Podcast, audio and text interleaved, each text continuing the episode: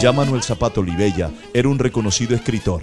Gabo en sus primeros pasos encontró en él no solo el tutor apropiado, sino el amigo que le ayudó a superar su timidez y lo que el escritor Nelson Castillo Pérez, allá en el Sinú, calificó como timidez cerril. Él cuenta que Zapato Olivella fue el que lo hizo, lo llevó al Universal, en contra de la timidez totalmente cerril de García Márquez que él cuenta, lo llevó a hablar con el director de, del Universal.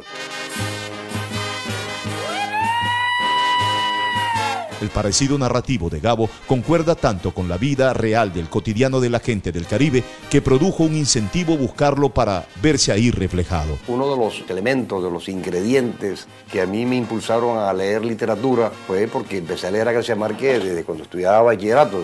Úrsula Iguarán me recordaba a mí perfectamente a mi madre, Amaranta, Rebeca Buendía. Se parecían a mis tías, que bordaban en bastidor, que cosían porque estamos imbuidos en la misma cultura. El mismo referente cultural de García Márquez de la época corresponde a un referente cultural nuestro.